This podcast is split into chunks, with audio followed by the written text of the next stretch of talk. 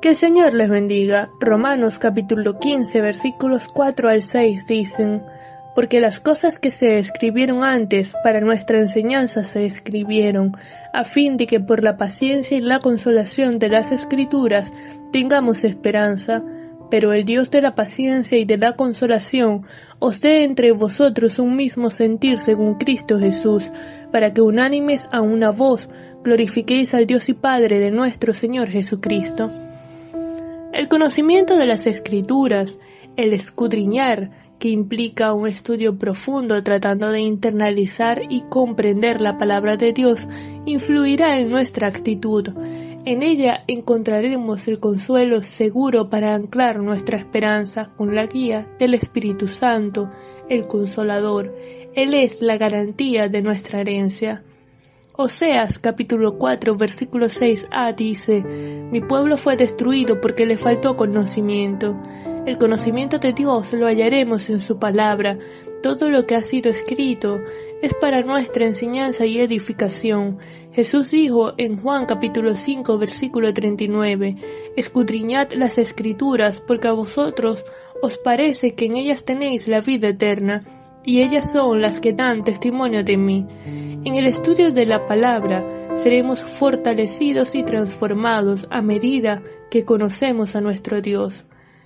Pablo dice, pero el Dios de la paciencia y de la consolación, a manera de oración, entendiendo que necesitamos la intervención divina, porque solos no podremos cambiar y conformarnos al carácter de Cristo, menciona dos atributos de Dios imprescindibles, pertinentes al contexto de este pasaje, relacionado con diferencias de criterio entre hermanos.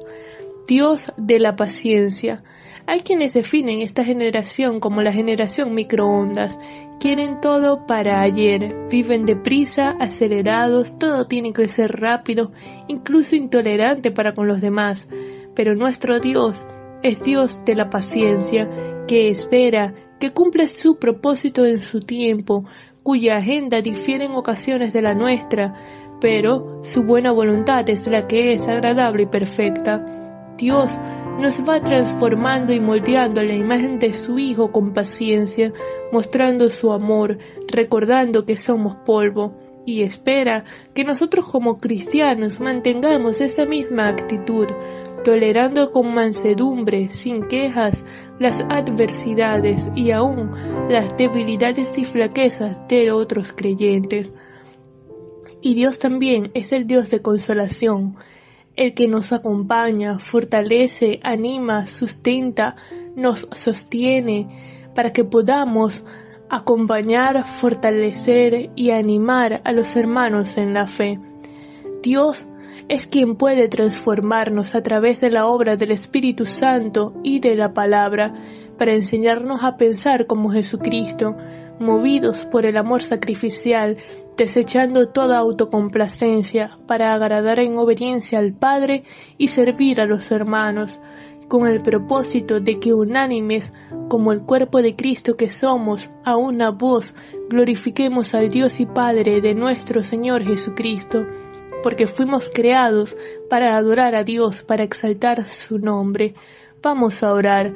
Señor, te damos gracias por tu amor, gracias por tu bondad, gracias por tu misericordia, gracias Padre por tu paciencia para con nosotros, gracias porque tú nos acompañas, nos consuelas, nos sostienes, Gracias porque eres el Dios de toda consolación. Ayúdanos a crecer en el conocimiento tuyo, poner querer como el hacer por tu buena voluntad para conocerte, para crecer en ti para mostrar, Dios, eh, tu amor, tu bondad, para mostrar tu paciencia, para acompañar a los hermanos, Dios, para ser de testimonio. En el nombre de Jesús, te alabamos y te bendecimos, exaltamos y glorificamos tu nombre. Amén.